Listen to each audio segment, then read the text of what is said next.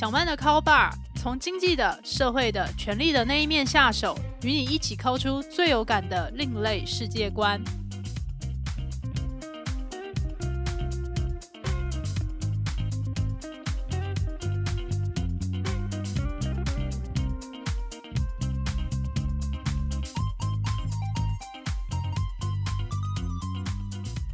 各位听众朋友，大家好，欢迎来到小曼的 Call Bar。这是一个讨论社会阶级衍生性八卦的节目，我是主持人陶小曼。到了每一年的三月，也就是我个人要展开新的专题写作的时间点，在去年的同期，我在连载天蓬权贵与他们的产地，在这个专题里面，也就在讨论在台湾的顶层社会，有一群富过三代、持有双重国籍、又就读于世界一流名校的这一群人们，他们的社群里面有哪些独特的风俗还有文化。到了这一集 podcast 播出的时候，天蓬权贵与他们的产地也就进入尾声了。接下来到底要写什么题材才好呢？过去我也写过了台湾底层社会八大行业，也写了台湾的贵族们。于是对我而言，我这时候就想要来挑战一个我长期以来都非常的有兴趣，但是也觉得非常困难的族群，也就是台湾的中产阶级。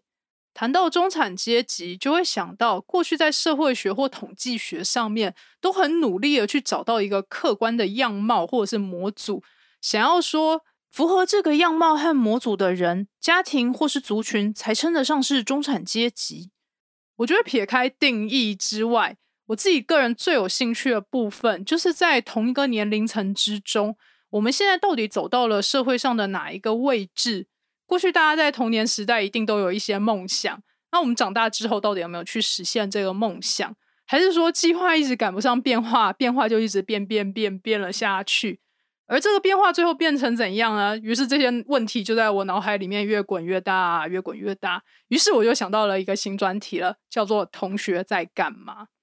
同学在干嘛？这个专题就打算去访问我从幼稚园到出社会这些年来所认识的人们。而他们的年龄区间大概是在一九八六年的正负三岁之间。一九八六年也是我个人的出生年，出生在这一年的话，大学毕业的时间点就是两千零八年，也就是你就会迎头撞上了金融海啸。所以在金融海啸前后期的人们，其实都会感受到台湾当时独特的社会氛围。或者是说可以感受到某一种奇特的世界潮流，于是我就很想去爬书，这群人的成长经验以及他们后续的发展，现在在社会上到底在什么样的位置之上？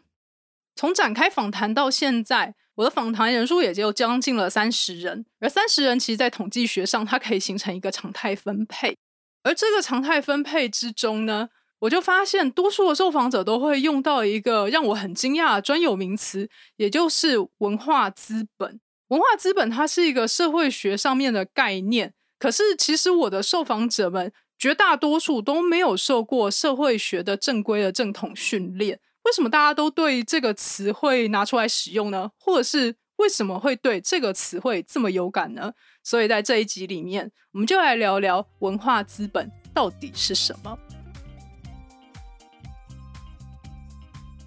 文化资本这一个专有名词，在近代的社会学术上，也是一个被广泛接受的概念。至于我们要很认真的去讨论它到底是何时被什么样的人提出来的话，我们就可以追溯回一九六零年代。他是法国的社会学大师皮耶布迪厄，他与他的研究伙伴在他们合写的《文化在治与社会在治》这一本书中，首次提到了专有名词。以上资讯当然是来自于维基百科。至于维基百科上面提到的这本书中如何定义文化资本，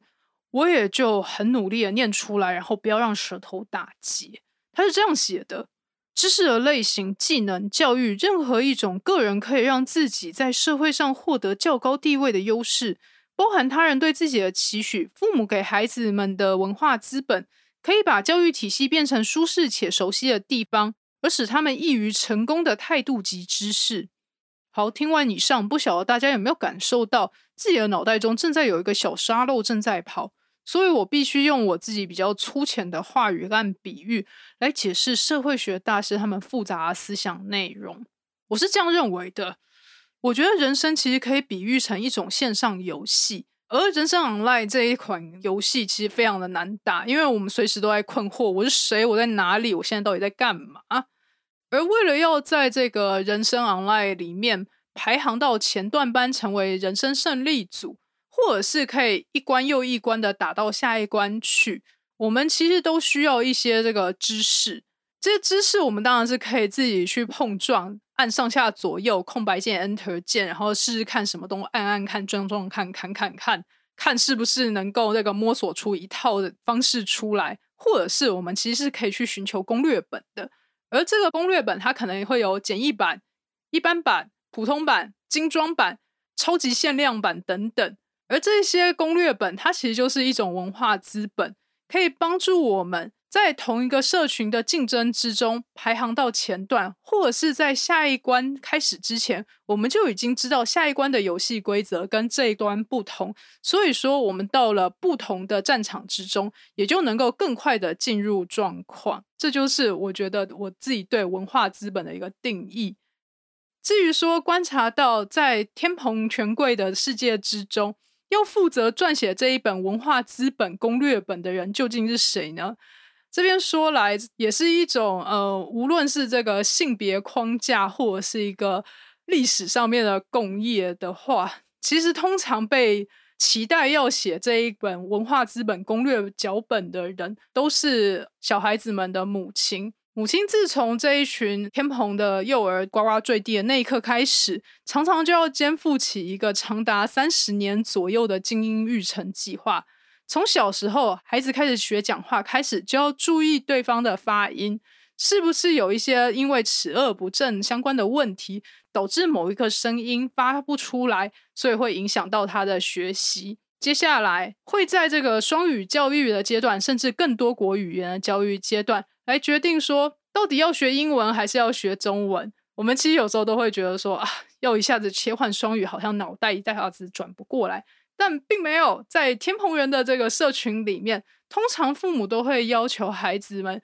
要精通两种语以上的语言，然后这样子的这个要求之下，父母就要为孩子请到教练，设计一套学习机制，鼓励他们继续学习。而在奠基这些基础的能力的时候，父母已经开始把目光移动往接下来要怎么样让小孩子成为这个领域之中的精英，这个精英身份可以维持到一个世界一流名校里面，也可以占据领先排行的地位。例如说，孩子们接下来要选择什么样的课外活动和社团，可以在接下来的升学竞争之中累积到最多的点数，或者是被主考官给看到。接下来这个申请书到底要怎么写？还有接下来要怎么样去表现？还有学科成绩你要去点选哪些项目？或者是说，如果以美国学士而言，有两种考试，一种叫 ACT，一种叫 SAT，究竟要考几次？要考几分才能够去申请哪些学校？要怎么样做才会比较保险？这一切的时辰都是在天蓬父母，尤其是贵妇妈妈这一个地方需要去全权掌握的。父母把这一本攻略本写好，才会得到这一个社群里面的敬重。这也是我观察到，在天蓬社群之中，许多贵妇都如临大敌，战战兢兢，生怕他们没有把这一本文化资本的攻略本写好，让他们的孩子没有办法在升学或者是各种竞争之中出头。其实有时候我这样观察，也觉得非常值得玩味的事情。是按照这样子的这个人生脚本或者是人生攻略本打怪的孩子们，究竟有没有去实现自己的天赋和热情呢？不过这就是另外一个故事了。这时候其实我们也可以看到，没有拿到这一种人生脚本，或者是说没有拿到这个人生攻略本的人们，他们应该要用怎么样的方式去面对下一个阶段的竞争呢？得知在天蓬社群里面的孩子们，他们都会从受过高等教育的母亲或者是父亲身上继承到一套文化资本的攻略书。我们也可以想象，如果他们有非常给力的这个家族，或者是长辈，或者是人际关系亲友群，可能他们还会收到更多限量版的文化资本攻略。这时候其实可以反过来想一个截然不同的情境。就是如果我们是一个完全没有办法从周围或者其他人身上拿到所谓的文化资本攻略的人，我们到底要怎么样去制定我们人生 online 的攻略，然后确保我们在下一个阶段里面可以不要被竞争打败呢？这时候我就想要分享一个同学在干嘛访谈计划里面所采访到的案例，我觉得非常经典。他的化名叫做柚子，柚子的状态是这样的：当时他在高中和国中的时候，发现自己很喜欢做理科的实验，于是就下定决心想要去考台大的理工学院的相关的系所。可是柚子他就读的高中是一个地区型的高中，可能要全校排行前三名才有办法进入台大。但是柚子的排行并没有到那边，而且在总分成绩上面，区域模拟考的成绩可能也不尽理想。尤其他的成绩就是被文科的英文拖累，而英文这一科通常是天蓬元无论如何都不会考察的科目之一哦。这时候该怎么办才好呢？柚子他就左思右想，就决定要来看台大的理学院的招生简章，有没有什么样的条文是可以帮助他用不拼总分的方式入学。那时候就让他找到了其中一条，具体数据我有点不太记得，可是大概是这样制定的：就是你单科指定科目考试的成绩考到多少分以上，搭配上过了某个门槛的学测成绩，你就可以去申请相关的这个系所。然后柚子就如获至宝，想说好，那我就这个把技能点都放在某一科上面，然后就把那一科考到了一百分。接下来也就拿着那个一百分的科目，就这样申请到了他理想中的校系。哇，这时候是不是要全体站起来鼓掌，然后说哇，太棒了，计划通！柚子也说那时候真的是他人生的高峰，然后就非常的春风得意的进入理想的校系。接下来就发现计划不通了。那时候发生什么事呢？或者说，一进去这个学校里面，就发现自己跟同学的之间有蛮大程度落差。这个落差大概是怎么产生的呢？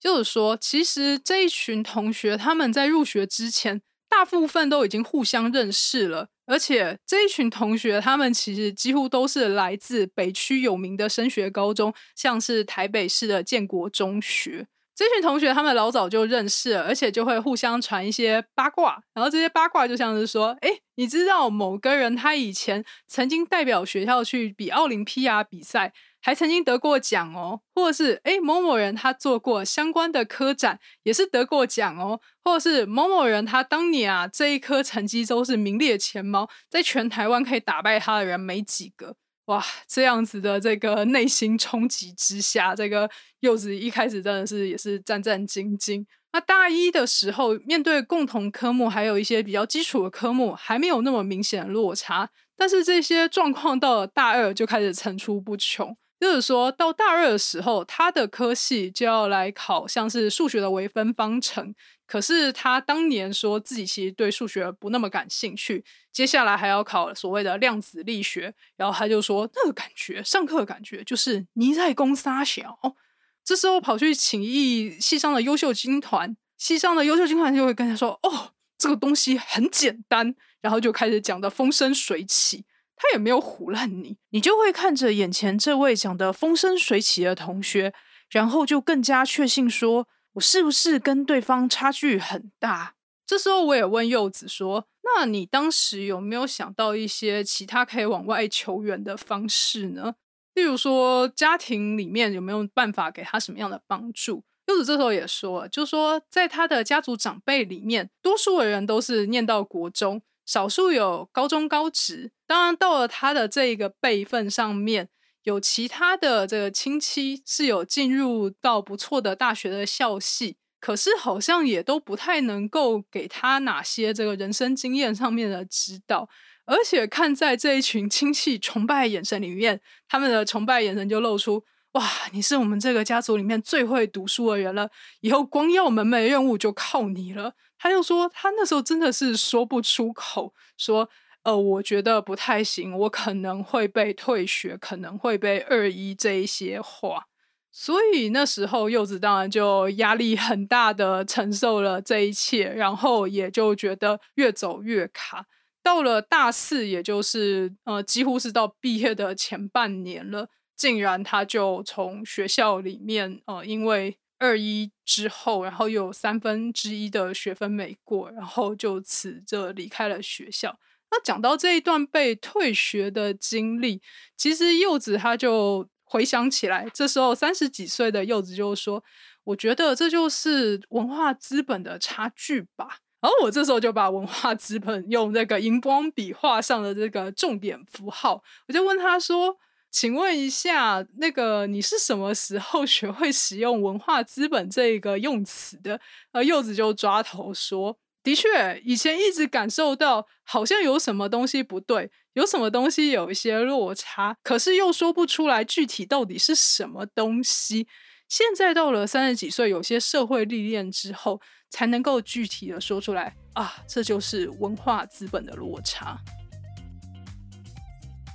前面有二分之一的学分没有修过，到了大学的最后一个学期，又因为一时失察，有三分之一的学分滑铁卢的柚子，也就没有办法得到毕业证书，必须离开学校去思考人生的下一步应该要怎么走了。在这种时候啊，每个人情绪都会很低落，绝对没有一个人想说：“耶，现在真是太棒了，不用读书，我自由了耶。”很少人可以有这么正向的想法。而且这种时候，外界就会有铺天盖地的声音围拢过来。这些声音大概就是这样：现在这么多大学生，你没有大学毕业证书，你未来要怎么找工作啊？当时你如果再多撑一下，就拿得到毕业证书啦。你真的是很不会想诶或者是说，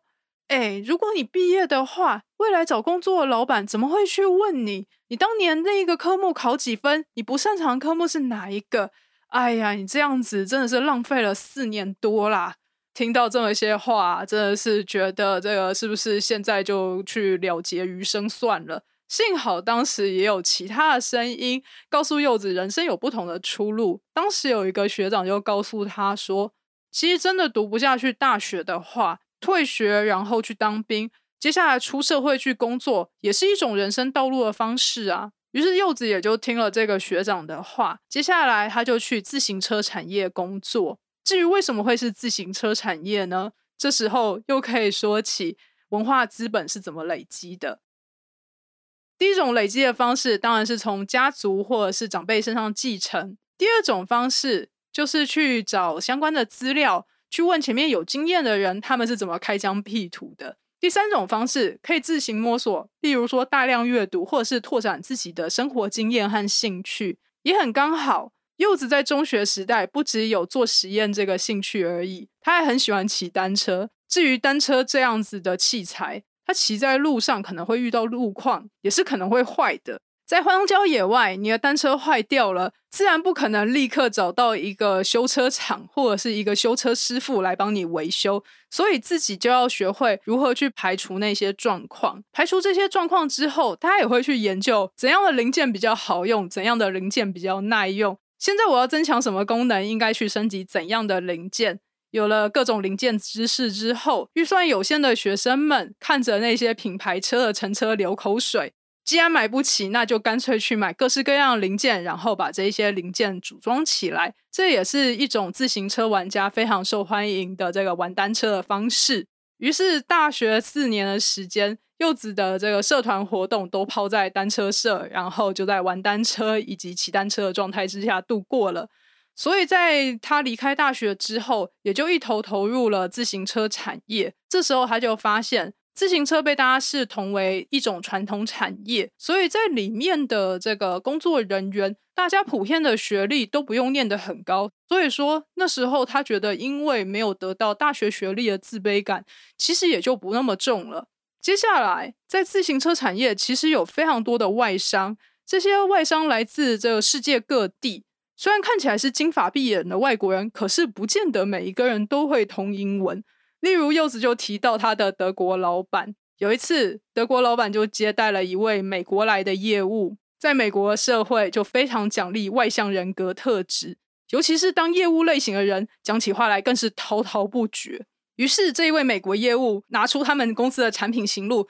噼里啪啦、叽里呱啦、呱啦呱啦的讲了一个多小时。语速飞快，德国老板听了不住点头。最后送走了这一位美国业务之后，就吁了一口很长很长的气，然后就环视现场，问与会在座的同仁说：“各位同仁，你们刚刚听得懂他讲话几成呢？我大概听得懂三成而已吧。这时候大家就露出了一个会心的微笑了。所以柚子这时候，他对于自己过往长久以来，或者是说从学生时代以来英文不好这个阴影，也慢慢的就解开了。他说：“其实看起来是金发碧眼的外国人，也不见得会通英文嘛。在这个领域里面，其实你要敢讲，比你讲的超流利还要重要多了。既然每一天都跟那一些原文的单车零件相关的文书打交道，所以在专有名词上面，大家都可以看得懂。”接下来佩戴上一些简单的句型，其实就可以签订单或者是跑成业务了。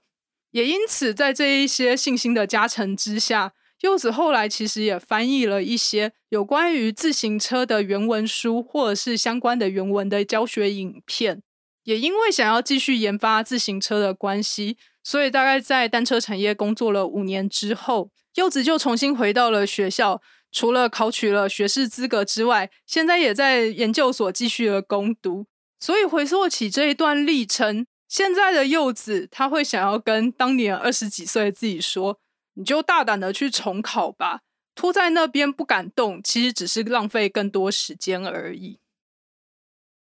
谈到时间和文化资本，他们两者都是人生的无形资产。而我觉得他们两者之间其实有一个很微妙的汇率兑换的关系。有时候我们去做一些事情，或者是从事一些活动和兴趣，真的不需要去要求一些立竿见影的成果和好处，因为时间会以复利的方式把这一切都回馈回来。我想柚子在他第一次骑脚踏车的时候，铁定不会预料到自己未来会从事自行车产业，而且甚至为了要去研究单车。重新回到学校去研究那些原本他已经放弃的东西，甚至还去念了研究所。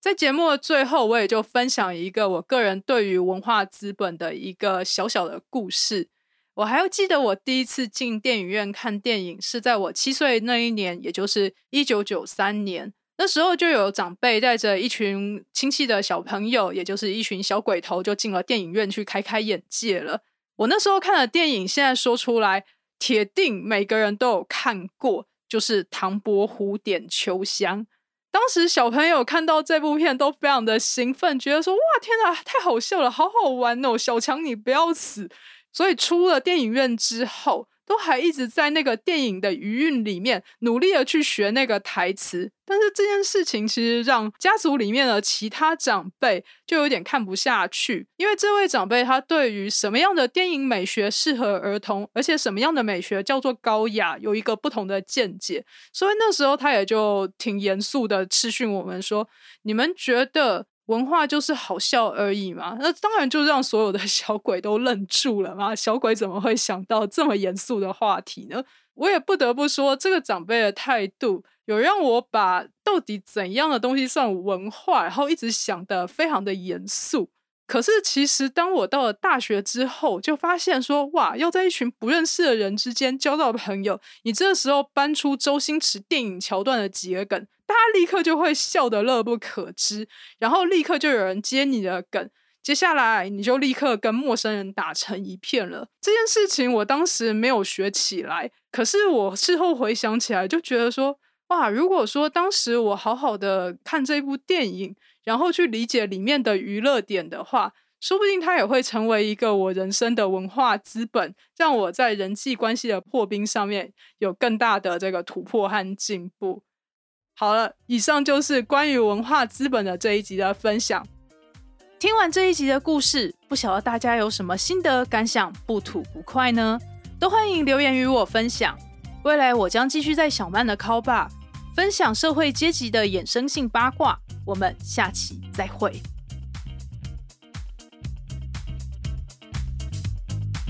本集节目由主持人陶小曼、合作伙伴阿宽共同制作。如果你喜欢小曼的 Call Bar，欢迎给我五星评分，然后追踪、订阅、分享给你的亲友，一起 call 出更有趣的世界观哟。